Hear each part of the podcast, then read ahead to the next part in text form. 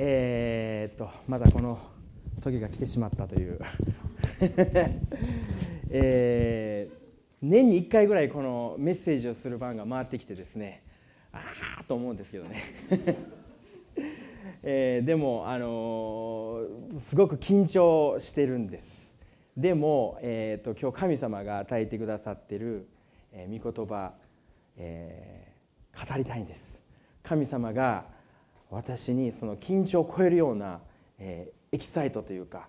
喜びを与えてくださってるんですね。でその喜びを皆さんと少しでも分かち合えたらなって思います、えー、まあそのメッセージに入る前にちょっと一言お祈りさせていただきたいと思うんですけど、まあ、あの豊田先生もあの今、えー、北海道の方で8回の講義ということでねあ僕もちょっとこう先週日曜日豊田先生話してた時に、えー全然全く豊田先生も準備ができてないっていうのを聞いて「えー、そうなんですか?」と思ったんですけど僕もちょっとあの準備できてなかったんですけれども8回のメッセージをやるのもすごいなと思うんですけどね、えー、ぜひ皆さんあの覚え覚えていただいて、えー、祈りに加えていただいてそしてまだ今日メッセージのためにもまず一言お祈りして、えー、御言葉を取り継がさせていただきたいと思います。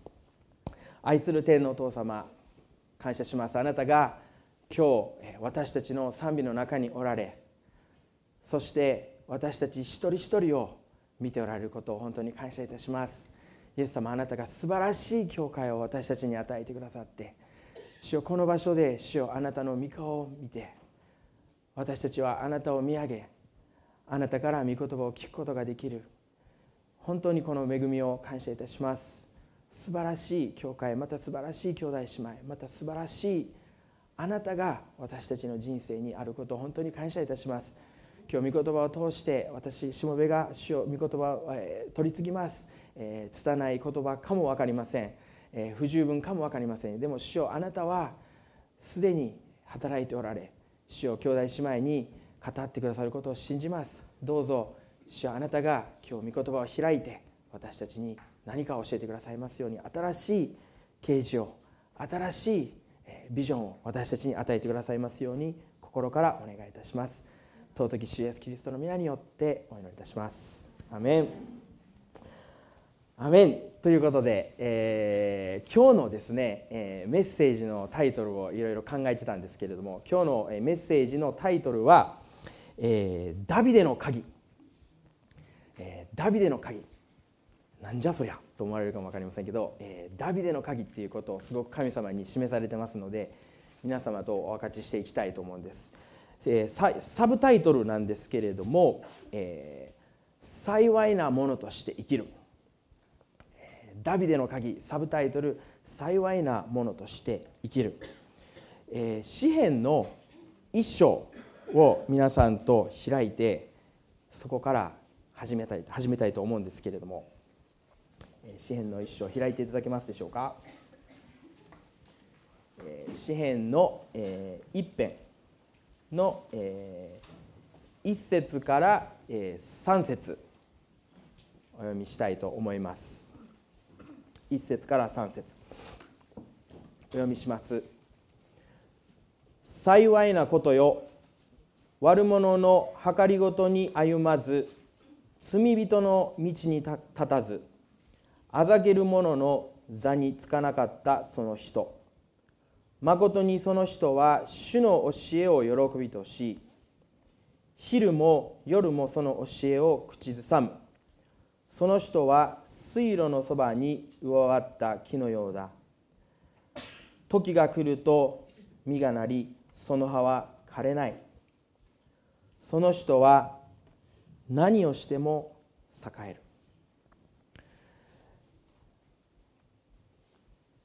今日あのメッセージのことについて、えー、準備をするために神様の前に祈っていたんですけれども私たちが本当に、えー、去年からですかねあの祈る時に私はあの過去のことをこうよく思い起こしてこう祈るんですけれども神様はあのこのニューライフ素晴らしいなと思うんですけれども皆さん素晴らしいなと思うんで僕もあの毎週毎週教会に来るのが楽しみです。で皆さんの笑顔を見て朝あの感謝します感謝します。おはようございます。挨拶挨拶するのも大好きですし、えー、本当に、えー、皆さんと、えー、共に集まって賛美するのも大大好きですし御言葉を聞くのも大好きですしまた、えー、本当に涙を流してねこの場所で神様に祈ることができる本当に幸いな教会がこんな素晴らしい教会が与えられてるなと思いながらずっと祈ってたんですけれども神様がその中で去年からもう本当に語られてると思うんですけれども私たちにビジョンを与えられてると思うんですね。神様はこの場所で臨在しておられ私たち一人一人に語られ私たちの人生を変えられ私たちの傷を癒し私たちを回復してくださって私たちを強くしてくださる。教会この教会はそういう教会だと思いません？皆さん。ね。素晴らしい教会ですよね。でもうこの教会に来るとすごいこうあのリラックスした雰囲気があるというかえーとね、あのよくあのお父さん方は下のカウチでこうこうやって寝てらっしゃいますし、えー、子供たちはもうギャーッと走り回ってますしでコーヒーおいしいコーヒーを飲みながら話がでもすごくリラックスできてそしてあの、まあ、会社では毎日もあの、まあね、アーマーというか鎧を僕も着てですねこうお客さんにこうこう言われないようにこうやっていろいろ頑張って格闘してますけれども教会に来るとそれをこう下ろしてそして本当の自分のもうそのままの自分になってこういろいろに笑顔で話ができるだからそういう場所だから僕本当に好きなんですね。であのそういった場所って本当にないと思うんです。教会っていうのはこの世の光だと思うんです。そういう場所を探しているけども見つけれない人がたくさんいる。でこのメッセージのを取り継ぐためにいろいろ何を語ればいいですかって神様に祈ってた時に神様はこれを語ってくれって言ってくださったような気がするんです。僕はそれをすごく語りたいんです今日。でそれは私たちがこの世の光となってそして出ていってそしてこの暗闇の中に神様の国を拡大していくっていうことは神様が私たちに与えてくださっているビジョンだと思うんです。で大事な大事なビジョンだと思うんですけれどもでも多くの場合その重圧に耐えられなくなって弱り果ててしまって傷ついてそういうクリスチャンたくさんいると思うんですね。いません？苦しそうにしている苦しいちゃんがたくさんいると思うんです。本来神様に喜び与えられて命与えられて回復与えられてもううわこのあの一一章のねその水路のそばに終わった木のようだ。時が来ると実がなりその葉は枯れない。その人は何をしても栄える。本当に輝いているはずなのに何か苦しいちゃんでねこう眉間にしわ寄せてですねああこれやったあかんあれやったあかんとかですね。ああそこもそこもそこもああこっちもこっちもまた兄弟姉妹とこあのあの人あんまり過ぎちゃうねとかこの人ちょっと苦手やねんとかですね。なんかこうなんて言うんですかちょっとこの幸いなものってここに書かれている幸いなことって書かれてますけどちょっとかけ離れているような気がするでも神様は今日皆さんに苦しいちゃんから本当に喜びの幸いな人に変えられてほしいなと。私たちの人生の中では苦しみありますよ。挑戦ありますよ。大変なことたくさんありますよ。私も40年間生きてきましてあのこの前40歳になりました。でまああの40歳って言われたら、まあ、若い子にはもうおっさんやなと言われますしまああの年配の方にはまだまだ若いと言われる、まあ、年代なんですけれどもでもそれはそれなりにいろいろな人生を、えー、通ってきてですね白髪も増えました。いろいろありました。でも神様は私たちが人生を歩む中で人生を通り過ぎた時に私たちが目が輝いてそして神様の喜び満たされて神様から与えられる実を豊かに実らせて青々と茂ったクリスチャンになってほしいと願っているんです。そしてもう一つ神様は私たちにビジョンも与えてくださっているんです。去年からえー、本当に、えー、豊田先生を囲んでいろんなミーティングの中で、えー、いろいろな挑戦が与えられてます。私たちの教会には本当に素晴らしい挑戦が与えられてると思いますよ皆さん。それはえー、っとママゴスペルっていう、えー、ミニストリーがありますよね。また、えー、水曜日にはあのお母さん方を地域のお母さん方子どもたちを対象にした、えー、カフェも開かれてますよねでまた英語のクラス子どもたちを教える英語のクラスがあったりとかして実に本当にノンクリスチャンの方でこの教会毎週出入りする人がもう聞いてる話ではもう100人ぐらいいらっしゃるっていうことなんですね。でその人たちにあの聖書を学ぶ学び会をしたりとかいろいろしてるんですけれども私もその働きの中に携わっている中で本当に重荷が与えられているんです。その人々にイエス様を伝えたい。でもなかなかうまくいかない。なかなかうまく伝えられない。なかなかイエス様のことを話しできないっていうそういうジレンマの中でこう葛藤して苦しんで重荷を持って祈って毎日やってるんですね。また、えーとまあ、先日ジェリー先生が来ていただいて、えー、いろいろお話ししていただきましたけれども、えー、三部礼拝を、えー、9月から行おうっていうビジョンがあります。えー、9月今は今のところ9月ひょっとしたら伸びるかもわからないですけど9月今のところ9月やな。9月やな。9月から三部礼拝午後から若者たち集めてこの場所を若者であふれるような場所にしたいなっていうビジョンの中からあのそういう目標がビジョンが与えられました。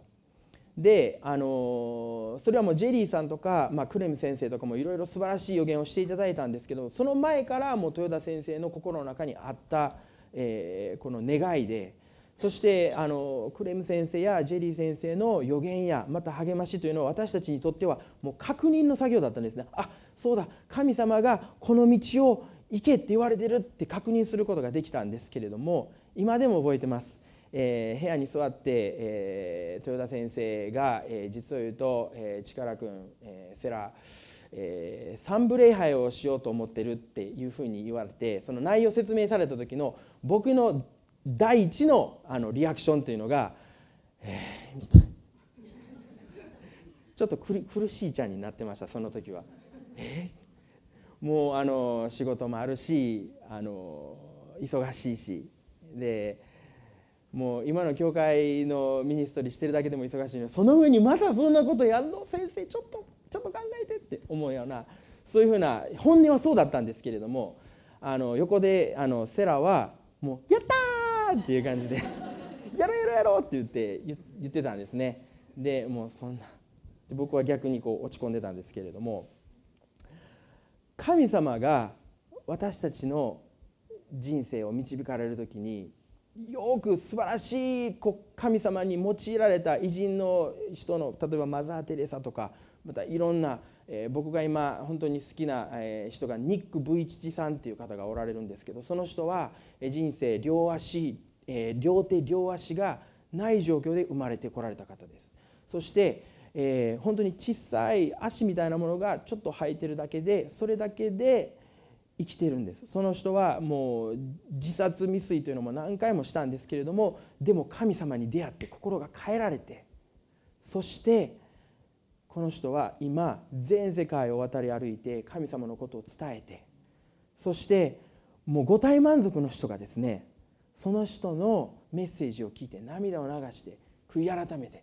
神様に立ち返るそんな素晴らしいミニストリーをされてる方がいるんですけれども神様に用いられるそういう素晴らしい人の人生を見ると決して楽なことばかりじゃないんですよね。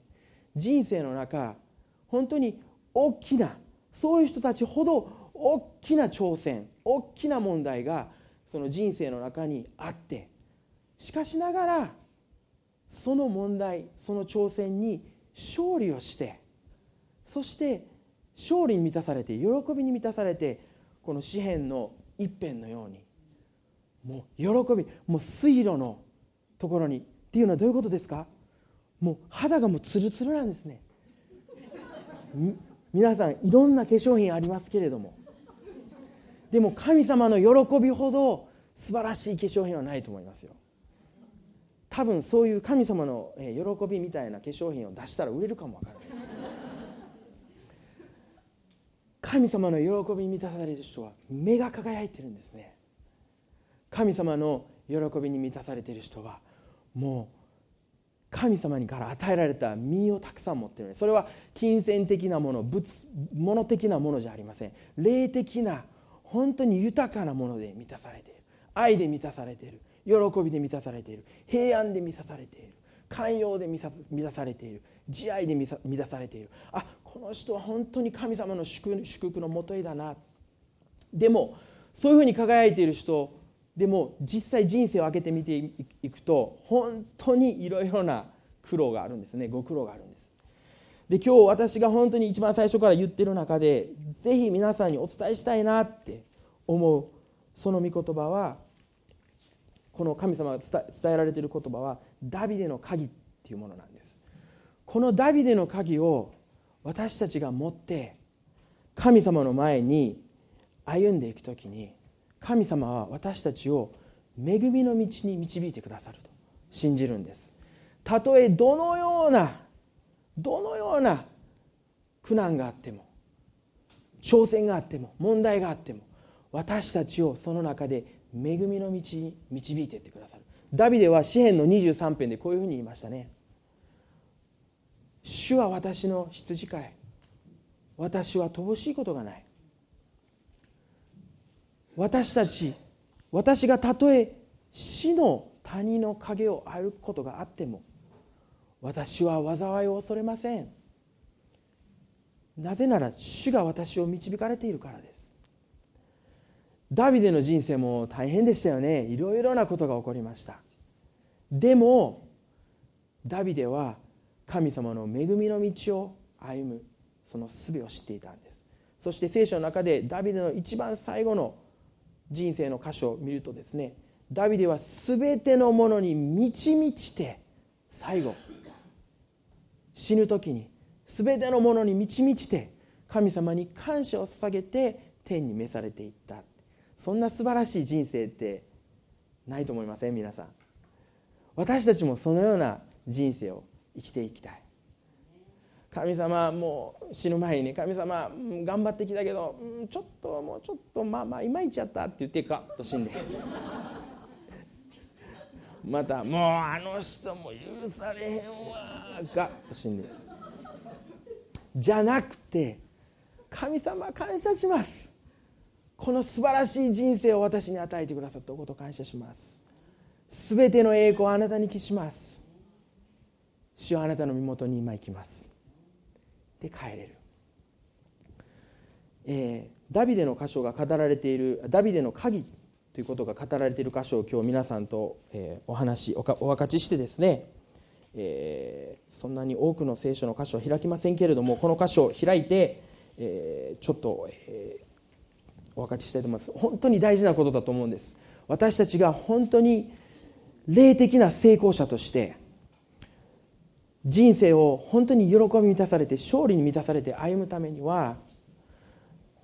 私たちは苦しいちゃんにならないで私たちは神様の恵みの道を歩んでいくべきだ、えー、黙示録の3章。7節から9節。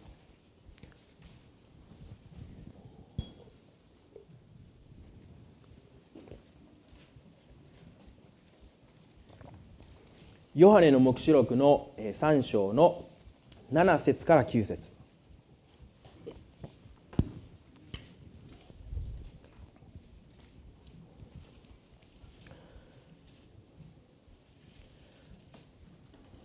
お読みしたいと思います。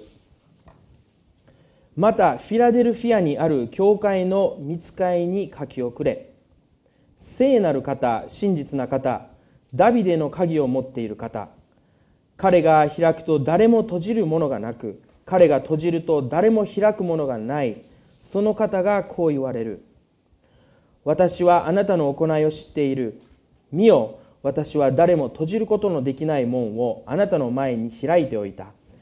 なぜならあなたには少しばかりの力があって私の言葉を守り私の名を否まなかったからである。見よサタンの改宗に属する者すなわちユダヤ人だと自称しながら実はそうではなくて嘘を言っている者たちに私はこうする。見よ彼らをあなたの足元に来てひれ伏させ私があなたを愛していることを知らせる。この箇所でフィラデルフィアっていう教会が出てくるんですけれどもフィラデルフィアも大いなるビジョンを神様から語られた教会でしたしまた大いなる問題挑戦迫害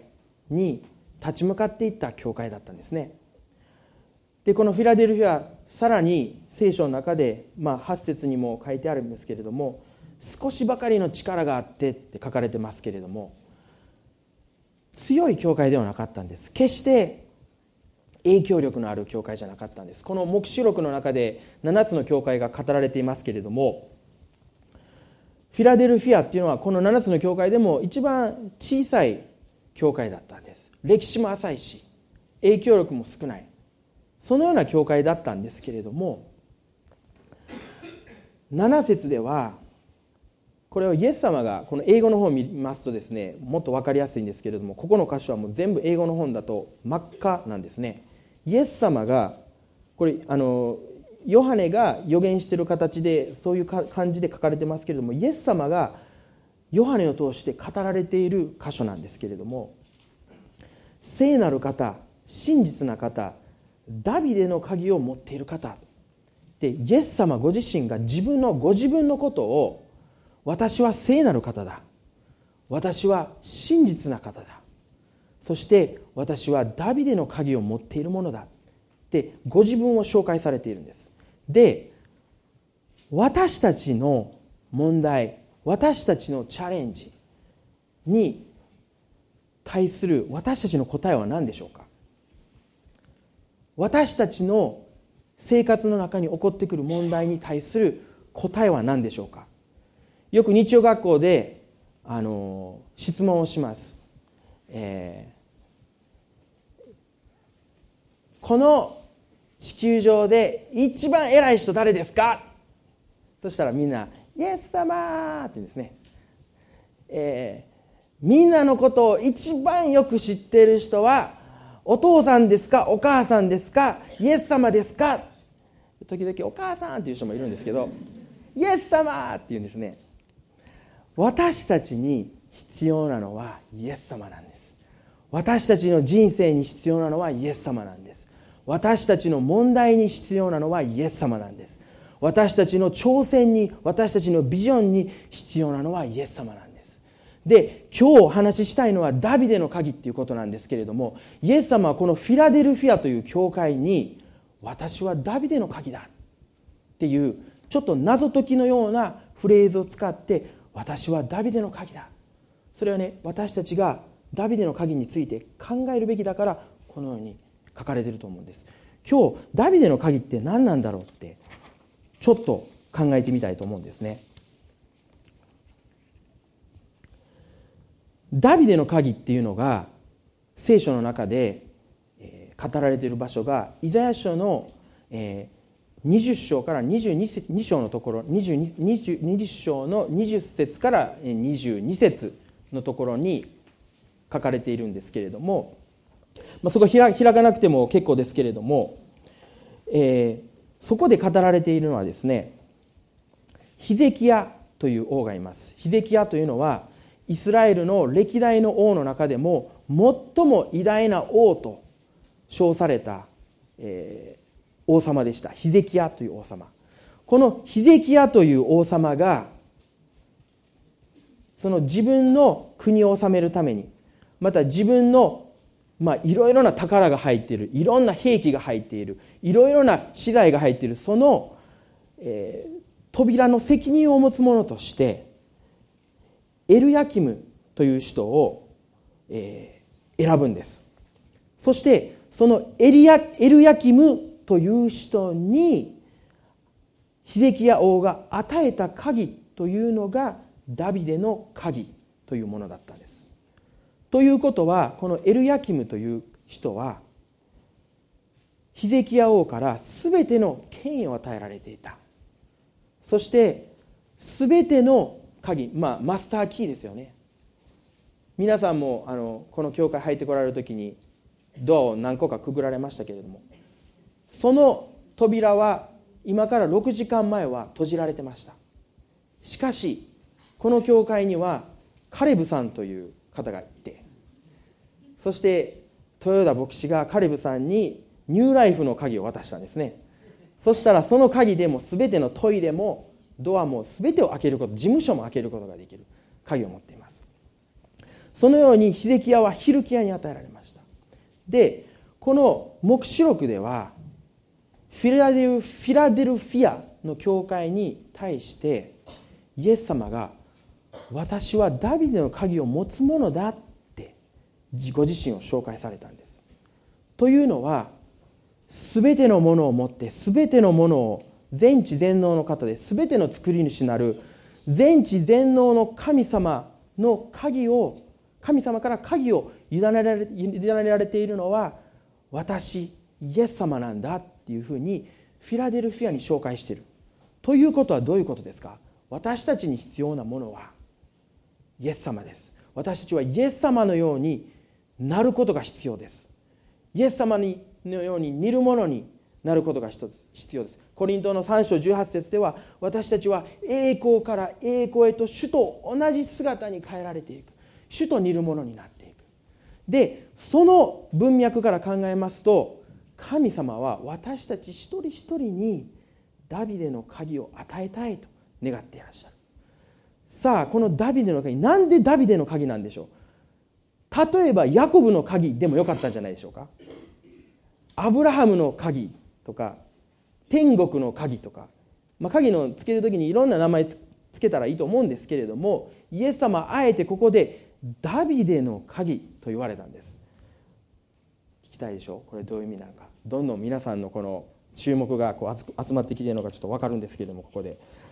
本当に感謝です。ありがとうございます。皆さん本当に素晴らしい、えー、眠らないで聞いてくださって本当に 感謝です。ダビデ聖書はダビデについてこういうふうにちょっとダビデのことについてちょっと考えてみたいんですけどもこのように語られてます。使徒行伝の13章の22節使徒行伝の13章の22節にはダビデについてこのように語られてますね。使徒行伝の13章。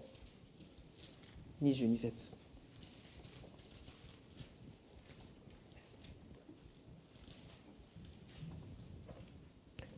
お読みします。あごめんなさい。22節、えー、お読みしますね、えー、それから彼を退けてダビデを立てて王とされましたがこのダビデについて証ししてこう言われました。私はエッサイの子ダビデを見いだした。彼は私の心にかなったもので私の心を余すとこなくところなく実行する。神様がダビデについて説明されたその言葉はダビデは私の心にかなったものだ。ダビデは私の心を余すところなく実行するものだ。というふうにイエス様は語られました。でも皆さんダビデのことについてよくご存知だと思います。豊田先生もよくダビデのことについてお話ししていただきますよね。ダビデ完璧な人間じゃなかったですよ。偉大な王様イスラエルの中で偉大な王様でもなかったです。偉大な王様先ほどあの申し上げたようにヒゼキヤという王様が一番偉大な王様だっていうふうに言われてます。また偉大な知恵者っていうわけでもなかったですよね。偉大な知恵者って言ったら聖書の中で語られているのはソロモンですよね。ソロモンがやはり一番知恵を持っていた。さらに偉大でもなかったし別にそこまで頭も良くなかったけどもさらに罰が悪いのはもう他の妻ですね。他の妻と関与を犯してしまうバテシバと良くない関係を持ってしまう。そしてそのバテシバのご主人を自分の友人であった知人であったご主人をバテシバを欲するあまりに殺してしまう。また自分の罪を隠蔽するために殺してしまう。ひどい人ですよね。またアブシャロムから反反乱されてそして自分の王位が危うくなるほど自分の子供たちを自分の家庭をうまく収めていたかって言ったらそういうわけじゃないんです。今僕がこう羅列したその、ね、ポイントを見ますといい人じゃないですよね。もう神様が私の心にかなったものって言われるようなそれにはもう程遠いような存在ですよね。でも聖書の中ではダビデについてもう65章も書かれてるんですよ。65章も聖書の中でダビデについて書かれてる箇所があるんですよ。またイエス様を他にしてはダビデっていう名前はダビデってことが話されている一番一番多いんです。他の人物よりも何誰よりも多くダビデっていうことが聖書で語られている。新約聖書旧約聖書を合わせると1200回ほどダビデの名前が聖書で語られている。え？って思いますよね。え？そんなに完璧じゃないのに。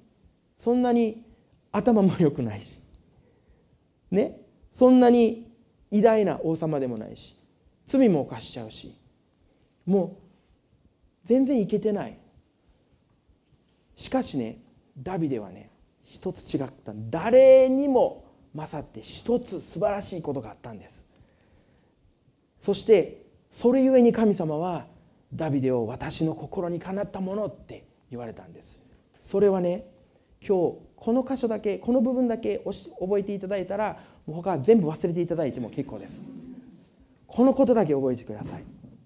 ダビデはここがダビデの鍵です。全ての境遇の中で神様に正しく応答することを知っていたんです。神様ダビデは完全ではありませんでした。罪を犯しました。失敗をしました。私たちもそうだと思うんです。私たちもいやダビデ悪いって思うかもわからんけど自分のことを見つめてしまうとやっぱり完全じゃない。十分じゃない。で私たちが多く多くの場合苦しい茶になってしまうのは私たちはそういう不完全な自分を見つめてそして神様の前に自分は十分じゃないんだ。神様の前に私はこんなこと十分じゃないからこの問題に勝利できないんだ。十分な能力を持ってないからこの目標達成できないんだって思って下を向いて生きてらっしゃる方たくさんいると思うんですけれども皆さん今日励まされてください。ダビデもそうだったんです。そしてイエス様はそのような人たちに対する答え勝利の答えとしてダビデの鍵。ダビデのようになること。そしてその鍵というのは今申し上げたように全ての境遇の中でダビデは神様に正しく応答することを知っていた。ちょっとダビデの、えー、どういうふうに彼が全ての状況の中で正しく応答したかっていうことをいくつか例を挙げてお話しさせていただきたいと思うんですけれどもまず1番目。ダビデは神様に対してシンプルでリアルで活動的な信仰を持っていたんですね。神様に対してもうシンプルに神様あなたがそう言われるならそうします。あなたがそう言われるならそうします。あなたがダメって言われるならばやりません。またダビデは神様の臨在に対する本当にシンプルな喜びを持っていたんですね。ペットを持っていらっしゃる方本当にあの心癒されますよね。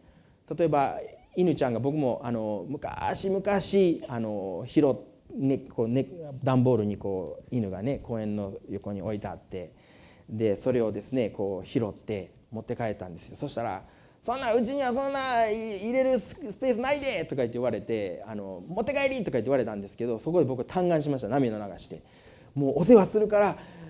どうか一日だけこの犬を止めてやってくれっていうことで涙流してあの両親に訴えたところ OK が出たんですねそしてえー、その箱の中にね犬がいるんですよがねもう尻尾をふわっと振って「あんあんあん」って言って「うわかわいいなかわいいな」って言ってでその日の夜その犬はもう一晩中泣き続けたんで、えー、両親は次の日もう公園に戻してきなさいって言われて、まあ、悲しい結末だったんですけれどもでもその犬はもう自分が明日も明日食べれるかもわからないっていう状況なのに尻尾振っていこうってやられると本当にこう嬉しくなりますよね。でペットを持ってらっしゃる方は本当に癒されると思うんですよ。家に帰って扉を開けると犬がワンワンワンって言って尻尾を振って来てくれたらわーって思うと思うんですけれども私たちもこの犬のように神様に対して純粋に「神様あなたのことを愛します」シンプルに。神様の前に来てねこう本音と建前なんかいらんですよ。ここに来てですね神様、えー、私は、えー、ちょっとまんじゅうを今日持ってきましたと。つまらないもんですがどうぞ受け取ってください。つまらないもんなんですか？って言わなくてもいいんですよ。もうそのままで神様こんなもの持ってきたよ。神様この1週間こんなことがありました。神様喜んでくださるんです。でこの場所でもう神様もう隠す必要ないんです。神様あなたを愛します。だったらもうあなたを愛しますでもう本当に表現したらいいと思います。喜び満たされてだからこの教会の好きなところは本当に皆さんがもう心から神様を礼拝しますよね。神様に歌いますよね。ダビデもそのような信仰を持っていたんです。私たちがたとえどのような人生を歩いていてもダビデは神様の臨在の中に来た時に「神様」ってすぐオープンになってそして正直になって神様を受け入れることができた。でもここのあの聖書の聖書の歌詞の中でもじゃないです。聖書の歌詞の中ああの御言葉の中でこの契約の箱がイスラエルの失われていた契約の箱がイスラエルのところにこう戻ってきた日があったんですね。その時にもうイスラエルで大きな喜びが上がりました。もう牛このえっ、ー、とこう何歩か歩くたびにあの生贄が捧げられてそして音楽が鳴ってもうその時の情景をもう予想するだけでもすごいと思うんですけれどもその中でダビデは何をしたかっていうともう上着を脱い裸になってですねそしてダビデは神様の契約の箱の前でこう踊ったんです。神様ありがとうございます。神様あなたを愛します。踊ったんですね。で皆さん教会の中で服は脱がないでください。それはしないでください。でもここで聖書は何を言ってるかっていうとダビデは自分の王という地位自分の王という誇りそのそういったもの全てもう本音建前そういったもの全て神様の前でかなぐり捨てて神様の前で喜び満たされて神様を礼拝したんです。私たちもシンプルになる必要があると思います。もしね今日うん神様の前に何か遠慮してる自分があったな。神様の前に何か正直になれない自分があったな。と思ったらこのダビデの鍵を使ってください。ダビデの鍵を使って神様の前で自由に神様に正直になって涙を流してまた喜んで近づいてください。そしたら神様があなたに近づいてくださいます。それを残念ながら軽蔑してしまったミカル。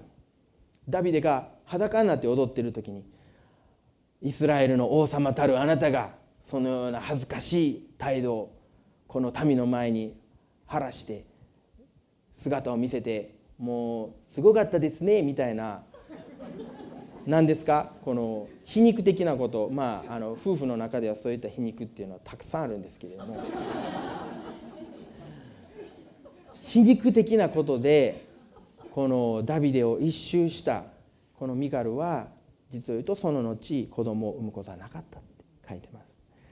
でもねもし皆さん神様の喜びの身に満たされたい。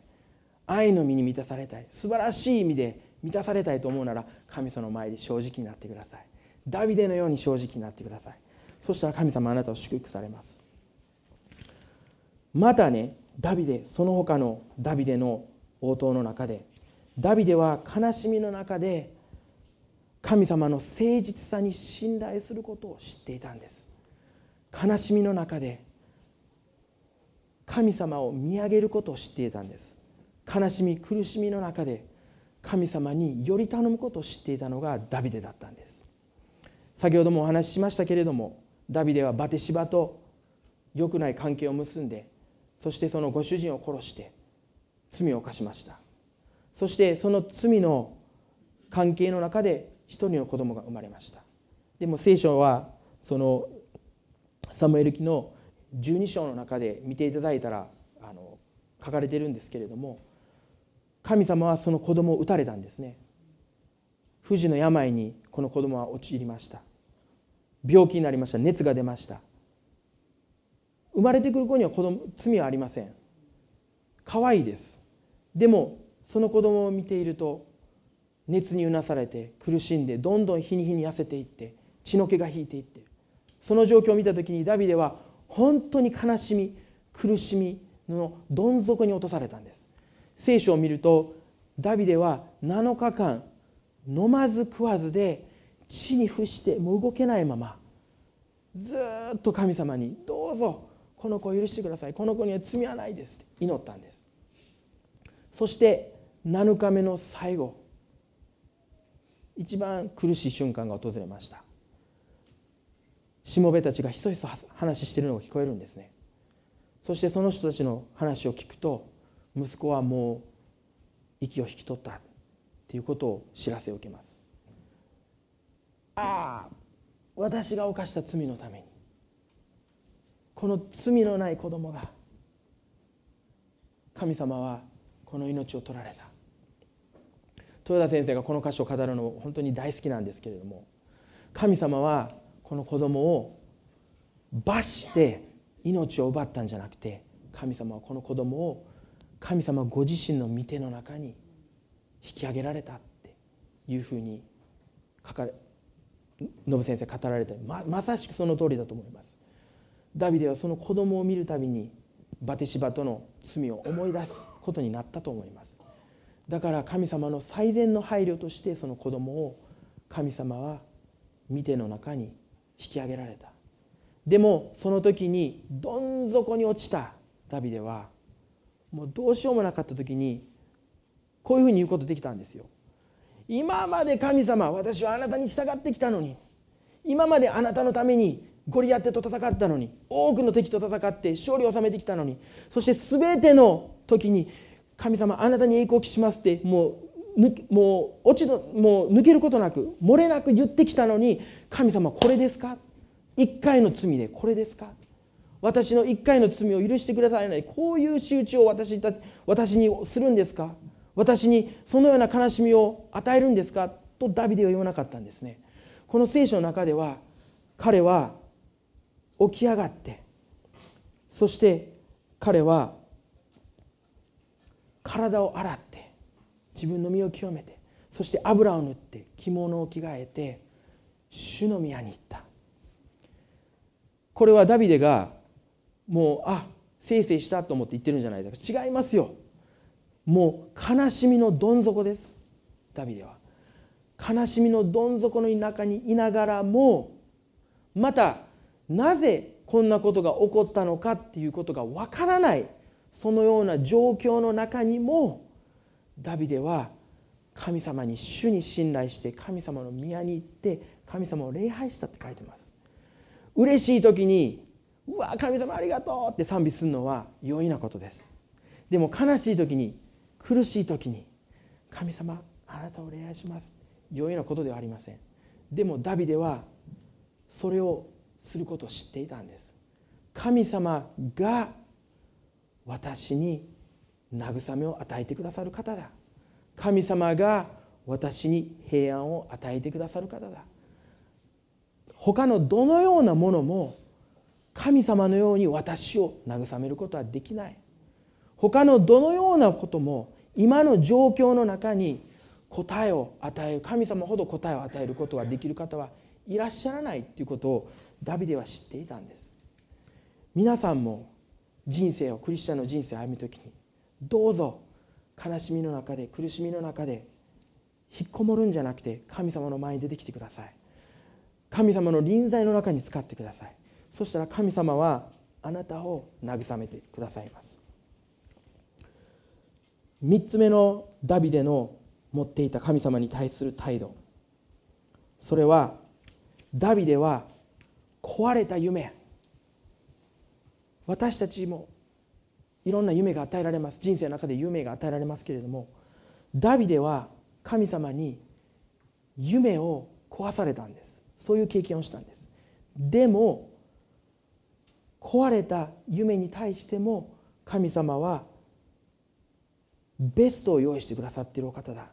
神様はこのことを通して何か素晴らしいことを行ってくださるという信頼を持っていたんです。ダビデは神様の箱のために神様の箱はその当時テントの中にいつも保管されていたんですけどダビデの幕屋と言ってテントの中にモーセもモーセの幕屋テントの中だったんですけれどもダビデはこの素晴らしい私の愛する私の全てをもって愛するこの神様のために何をしたいかっていうと全てのイスラエルの財を集めて神様のために神殿を作りたいっていう願いを持ったんですね。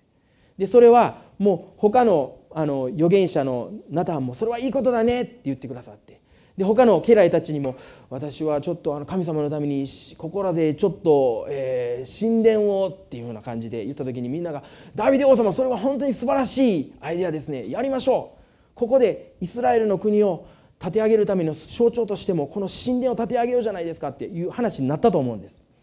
でも神様は預言者ナタンを通してあなたはその神殿をあなたが建てることはないっていうふうに言われるんです。で、えー、サムエル記の7章にあるんですけれども、まあ、そういったことって預言者ってよくあるあるっていうか、まあ、あのやっぱ違ったっていうようなことがよくあるんですけれども、えー、預言者ナタンも神様のためにあの神殿を建てたいっていうダビデの申し入れを聞いてそれはダビデさん本当にいいことじゃないですか。やりぜひやったらいいんじゃないですかって言われる言われたんですけれども。しかしナタンが家に帰って祈ってみると神様は第二サムエル記の7章の4節で、まあ、3節では「するとナタンは王に言った」「さああなたの心にあることを皆行いなさい」「主があなたのあなたと共におられるのですから」これは本当にもういいことです。やってくださいっていうことでナタンは言ったんですけれども4節でその世のことである。次に次に主の言葉がナタンにあった。と言って5節から言って私のしもべダビデに言えうんぬんということでずっと神様が語られるんですけれども要は神様はダビデに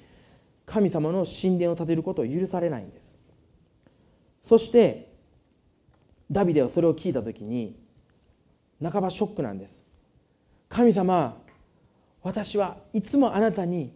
賛美を捧げるためにあなたに栄光を期すために私は生きてきました。戦いの前に必ず神様あなたを認めてそして神様あなたの指示に従って勝利から勝利を収めてきました。そして主よあなたが私にこのような王の位を与えてくださいました。そして私の心にあるのはあなたのために神殿を作ることです。私の夢はあなたのために神殿を作ることです。でもナタンがそれは違う。それはあなたの仕事じゃないって。扉を閉められたんですね。その時にダビデはこう言うんです。サムエル記の第2サムエル記の7章の20節。7章の20節でダビデはこのように神様に答えるんです。神主よこのダビデはこの上あなたに何を付け加えて申し上げることができましょう。あなたはこのしもべをよくご存知です。すごいですね。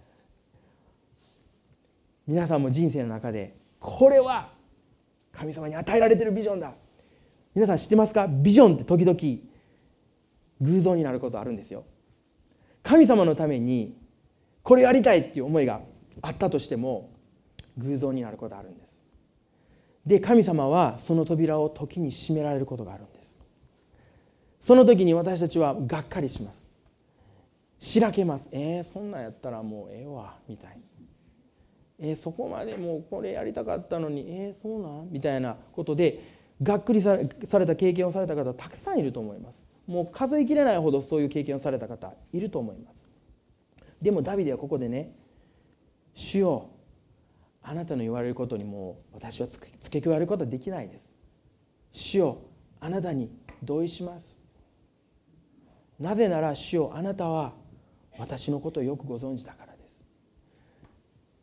神様はダビデのことをよく知っていたんですね。そしてダビデに対してベストのビジョンを知っていたんです。そしてダビデに対してベストじゃないビジョンを知っていたんです。時々私たちも勝手にビジョンを自分たちで作り上げちゃいます。あ神様のためにこうすることがいい。マルタはイエス様が来られたっていうことでさあじゃああのお茶を出してそれもお茶もただのお茶じゃなくてちゃんとやったやつお茶。お皿もあのあっちのじゃなくてあのそのあの奥のあの花柄のやつとかね。あのクッキーもちゃんとあのどっかのあの西宮のつまがりかなんかで買ってきたやつ。もういろいろ考えるんです。でも神様時々いやそれはしなくていいって言われる方あるんです。ねその時になぜ神様を信頼できるかっていうと私たちは私たち自身でさえも私たちにベストになることベストなビジョンっていうのを知らないんです。でも神様は知っているんだっていうことを信頼することができた時にもちろん私たちは額に汗をして神様のために使える神様のために努力するっていうことは必要ですけれどもでもそれ以上に神様は私たちにするべき仕事を与えてくださるということを信じる時に私たちは神様の前を離れることはないんです。私たちは勝手にもう「何々君どこ行ったかあ先生知りません。どっか行き行かれました」って言ってもうどっかで一生懸命港南で何か探してるみたいなね。そういうクリスチャンじゃなくて。で神様が何を言われるか。っていうのをしっかりとメモを取ってそしてその目標を達成するためにそこに勤しむことができる。ダビデはそういう態度を持っていた神方でした。私たちもこの今ちょっと何件何何ポイントかお話ししました。ダビデはシンプルな信仰を持っていた。また悲しみの中で神様の誠実さ神様の真実さを信頼して委ねることを知っていた。また壊れた夢を神様に委ねることを知っていた。私たちは神様のために生きたい。神様のために輝きたい。神様の働きをしたい。この暗闇の中で輝くそういう存在になりたい。期待しますけれどもでも私たちに本当にそれを実現させてくださるその鍵。私たちが神様から与えられた人生を全うするその鍵というのはこの黙示録で語っています。ダビデの鍵。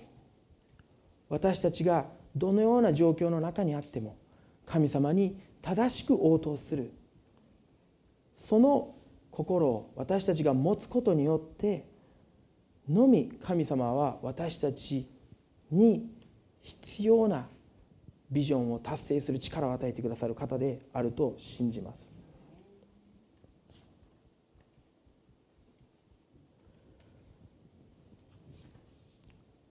黙示録の3章の9節に戻りたいと思います。これで最後のポイントで終わりたいと思うんですけれども。黙示録の3章の9節7節8節お読みしましたけれども9節をお読みしたいと思います。見よサタンの改宗に属する者。すなわちユダヤ人だと自称しながら実はそうではなくて嘘を言っている者たちに私はこうする。見よ彼らをあなたの足元に来てひれ伏させ私があなたを愛していることを知らせる。ん？サタンとかなんかいろいろフレーズが出ても言葉が出てますけれどもでもこの9節の中の一番最も要約された一番大事なポイントと私が読んで思うのはいろんなことある。いろんな人がこの時ユダヤ人はこのフィラデルフィアの教会を迫害してたんです。そしてお前は神様の真理を知らないものだって迫害してたんです。まあ、いろんな問題が私たちの人生には来ます。でも最終的にはここの9節のポイントは私があなたを愛していることを知らせるっていうことなんですね。私が神様がフィラデルフィアの人を愛している。それは神様がこのニューライフチャーチを愛している。ニューライフ教会を愛している。神様がこの会場にいる皆さんまたこの会場にいなくてもいろいろな場所にいる。神様の民を愛しているということを知らせるということがこの9節の中に書かれているメインの言葉なんです。ダビデは私の心にかなうもの。ダビデは私の御心を余すところなく行うもの。と神様は言われました。もし私たちがダビデの鍵を持って神様に従い神様に仕え神様にいつも正しいオープンでシンプルな心を持って歩んでいくならば神様は私たちにまた私たちの周りに神様は私たちを愛しているんだっていうことを知ら示す示す書かれているんです。ここの「見よ」9節の、えー、ところに「見よ」っていう言葉2つの文字ありますけどこれは「やってやる」っていう意味なんですね。見よっていうことがやってやるっていうことがここに一つとそしてもう一つ見よっていう言葉がありますよね。ダブルですね。ダブルで神様は私があなたを愛していることを知ら示すっていうんですか？言葉合ってます？知ら示す。示してやるっていう決意が固く表れてるんです。私たちがどのような状況の中にあっても神様の皆を否まず神様の御言葉に従い力は少ないですよ。そんなに完全じゃないですよ。罪を犯しちゃいます失敗しちゃいますよ。でもその中でもシンプルになって神様あなたに従います。神様あなたが私に与えられているその御言葉を読みます。従います。神様あなたの皆を絶対否むことはありません。否定することありません。神様あなたが私の主ですって私たちが生きる時に神様は神あ力をそういうふうに言ってる力はどうやら神様に愛されてるらしいなっていうのを周りの人に知らせる。書くも絶対的に知らせる。それどういうふうに知らせるかっていうと私たちを見てダビデの鍵を使ってダビデの鍵ってね言ってますけれども鍵って皆さん力いります？鍵をこう回すのに力いります？いらないですよね。昔ね僕ねあの家の鍵をなくしたことがあったんですよ。えーと、温泉温泉に行って有馬温泉に家族であの会社のあれで家族で一緒に行って帰ってきてもう何年も前なんであんまりぶりぶり返したくないんですけども悪い思い出を。でも帰ってきてさあ家に入ろうかなと思ったらガタガタ「あ鍵あれ鍵どこに行ったかわからん」って言って実を言うとあの有馬温泉のところに鍵を忘れてきてしまっていたんです。鍵がないっていうことでどうしようどうしようって言った時にあのうちの家って本当に3階建てであのまあすごくあの忍び込めないような、えー、構造になってますんで鍵がないともうどうしようもないんですね。でいろいろな方法を使ってやろうとしてガタガタガタガタって夜遅くやっててで子供たちはもうあの2歳3歳の子がもう車の中で泣いてます。わーわー泣いてるところで早く扉を開けないんだけれども鍵がない。どうしようどうしようポケット探しても鍵がない。って言ったら向かいのあの N さんっていう方が出てきてくださってですね「どないしたん?」って言って「いや鍵がないねん」って言ったら「ああしゃあないな」って言ってあの自治会から大きなはしごを持って2階まで届くんですけどはしごかけて2階まで登ってで登ろうとするんですけどもちょっとあのまだ入れないんで3階まで登らなあかんって言ってもういろいろ宿泊苦労してやっとの思いで開けることができたんですけどもポイントは鍵っていうものは大きな影響を持ってるんですけれども少しの力しか必要ないですよね。ひとひねりで車もスタートできますしひとひねりで大きな扉も開けることができますし鍵っていうのは大事な大事なものです。でもあんまり力いりません。私たちがそのような鍵を持って生きているともう神様がドアをポンポンポンって開けてくださる恵みの道を通ってポンポンポンって開けてくださるから私たちの肌はもう本当にツヤツヤしてるんですよ。で隣で鍵を持ってない人たちはもうこうやってこうやって開けようとしてね。どんどん叩いても開かないし大きなもう木を持ってきてダーンとぶつけても扉開かない。もう汗だくだくになってげっそりしてるけど私たちはダビデの鍵を持って扉開けてスーッと入っていって。あチャランチャランチャランとしながら。次の扉をシューッと開けて。チャランチャランチャラン。私たちには少しの力しかないんですけれどもこのダビデの鍵があるから神様は扉をスムーズに開けてくださって私たちは恵みの道を歩んでいるから。本当にえ？周りの人が。え？なんで何々ちゃんは額に汗かかずもうこのもう2分ぐらいでもこの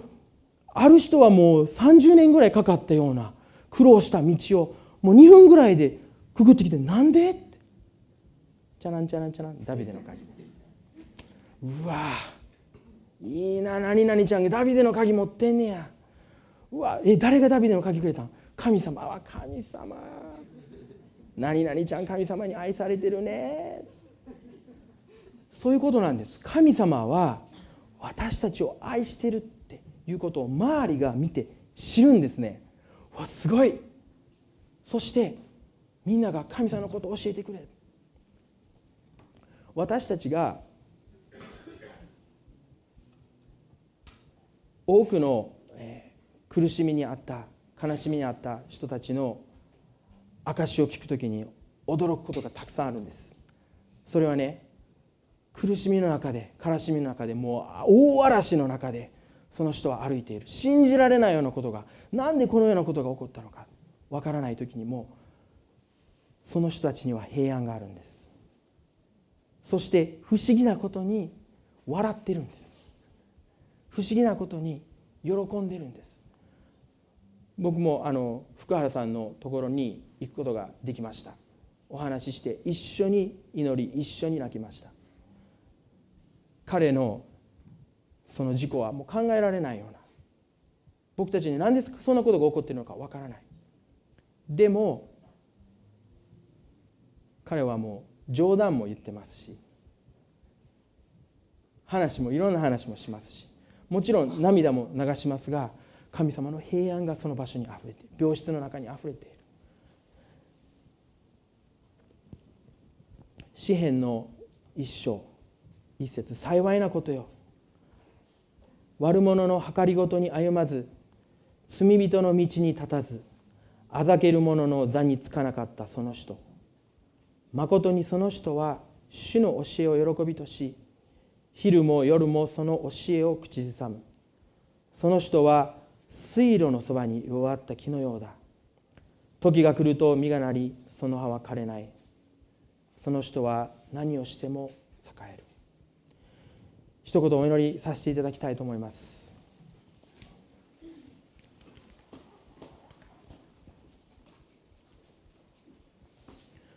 今日神様が幸いなものとして生きる。幸いなものとして生きるっていうのはどういうことなんでしょう？問題がない。順風満帆な。何の苦労もしない。人生っていうのが幸いなものの人生なんでしょうか。違います。幸いなものの人生は苦しみの中にも悲しみの中にもあらゆる問題の中にあっても主を神様を私たちの心に持ち平安を持って勇気を持って歩むことができる。そしてその苦しみまた悩みまたビジョンそういったものが私たちの霊を蝕むのではなくその後に素晴らしいものが生み出されている。素晴らしい実で満たされている。もう緑の豊かな水のそばに植わった木のように神様の養分を十分に吸い上げて風にそよいで人々がもうその場所に集まってきて私たちの身を楽しみ私たちの日陰を楽しみ私たちの存在を喜び神様を共に賛美することができる。そしてかの日には主よ本当にありがとう。この人生を与えてくださった主よ本当にありがとう。神様あなたの身元に行きます。神様この人生を感謝で終わらせてこの人生にあなたにあなたを賛美する賛美でピリオドを打ってあなたの身元に行きます。そのような人生を私たちに神様は与えたいと願ってらっしゃると思います。今日はダビデの鍵というトピックで話をしました。私たち一人一人がダビデのようになってシンプルに神様を愛しどのようなことがあっても主よあなたを神様を信頼し神様に従っていく。そのような純粋な単純なクリスチャンになることができるようにと祈ります。天のお父様主を感謝いたします。私たちの心はあなたに大きく開いています。主よあなたは私たちのために十字架にかかって私たちの罪を許し私たちが永遠の命を得て救われるほどに私たちを愛しておられます。あなたは誰よりも私を愛する方です。そして主よ今日御言葉の中で主よあなたは全てをご存知であるということを学びました。あなたは私たちの髪の毛一本一本の数さえも知っておられる方です私たちの細やかな悩み苦しみも全て知っておられる神様です神様あなたは私たちがどういう状況でどういうつぶやきを持って歩んでいる歩んでいるか知っておられる方ですまた私たちの望みをも私たちがそのことを言う先からご存知の神様です私たちにとって何がベストかをすでにご存知な神様です。その神様が私たち一人一人を招いておられることを本当に感謝いたします。あなたがその十字架の贖いによって私たち一人一人を救ってくださってあなたと共に歩む人生を人生の招待状を私たち一人一人に与えてくださっていることを本当に感謝いたします。イエス様はどうぞ。私たちがその招待状を本当に恐れなく不安なくあなたに全信頼を置いてその招待状を受け取り主あなたと共に歩むことができますように。時には私は私たちは歩むことができません。その時には主を私はあなたは私たちをおぶって背負って歩んでくださいます。それほど私たちを愛してくださる神様主を私たちはあなたと共に歩みたいです。イエス様はどのような状況の中にあっても全信頼をあなたに置いてどのような状況の中にあっても神様あなたを本音と建前なく愛したいです。どうぞ今日兄弟姉妹の中で神様に対して本当にまっすぐ向き合えない兄弟姉妹がいるならば主をどうぞ今あなたが語りかけてください。兄弟姉妹の中で神様に対して本当に不安を持っている。兄弟姉妹がいるならばどうぞ神様の愛がその方を今包んでください。神様の恵みが包んでください。私たちは完全ではありません。でも主をダビデのように主を神様あなたを信頼して歩んでいく人々に変えられますように。その時に主をあなたは私たちを愛しておられるということを必ず伝えてくださる神様です。あなたは生活の小さな小さな出来事の中にもあなたの愛のプレゼントを隠してくださっています。私たちはそれを見つけることができます。私たちは主をあなたから愛されているということを確信を持って生きていくことができます。また主よあなたは私たちの周りの人に主よあなたの愛が私に注がれているということを教えてくださる。それを確実に教えてくださる神様です。主よどうぞ私たちのビジョンが主本当にあなたの主導であなたの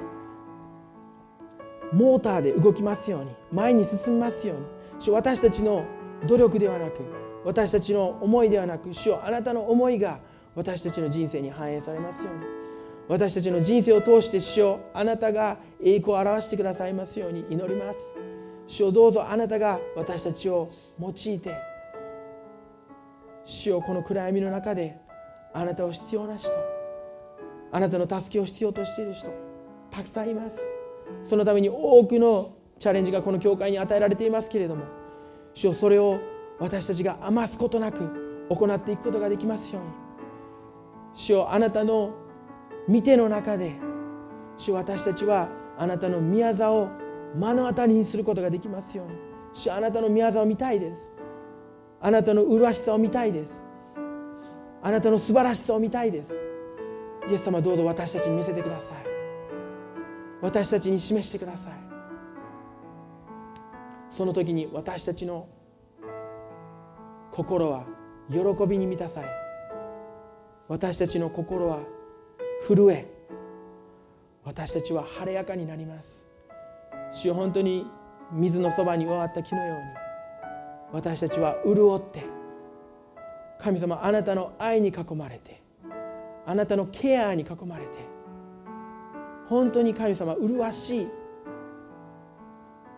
砂漠の中で水がないようなところにいるのではなく本当に十分な養分を得て麗しい存在になることができることを信じます。兄弟姉妹が本当に神様あなたの愛をもう一度深く確認して主あなたの前に純粋に正直になって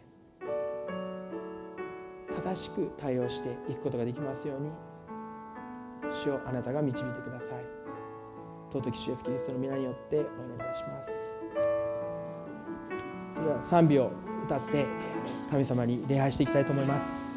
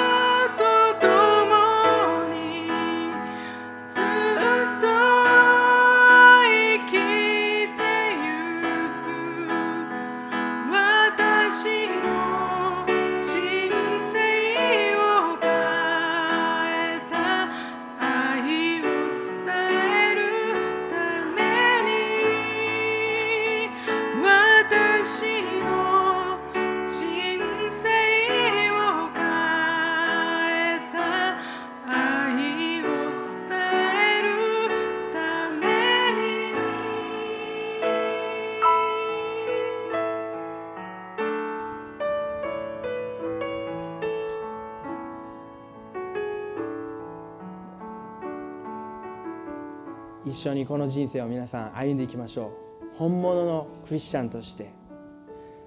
多くの労苦をした後ニコッと笑って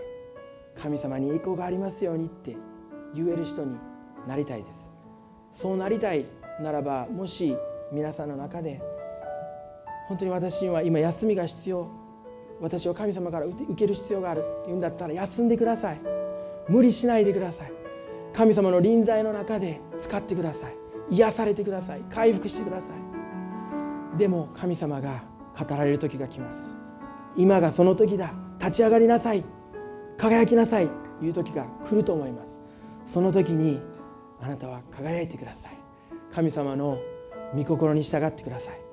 神様はこの教会を覚えておられます。この教会の兄弟姉妹を覚えておられます。そしてこの世の光としようとしておられます。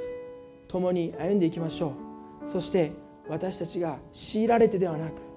心から喜んで神様のために使える。本当に本心で神様に仕えて本心で喜んで本心で捧げる。そういう教会になりたくないでしょうか。皆さん一緒になっていきましょう。そして神様の与えられたビジョンを本当に達成していきたいと思います。今週皆さんの神様の祝福が皆さんの上に豊かにありますようにお祈りします。そして本当に今週一人一人が神様の臨在の中で生きていきましょう。これで礼拝を終わりたいと思いますけれども、えー、もしお祈りをされたい方いらっしゃるならばどうぞ、えー、残って主の臨在の中でお祈りください。またえ下では食事が用意されておりますのでえ下の方で交わるしていただきたいと思います。ではこの礼拝を終わりたいと思います。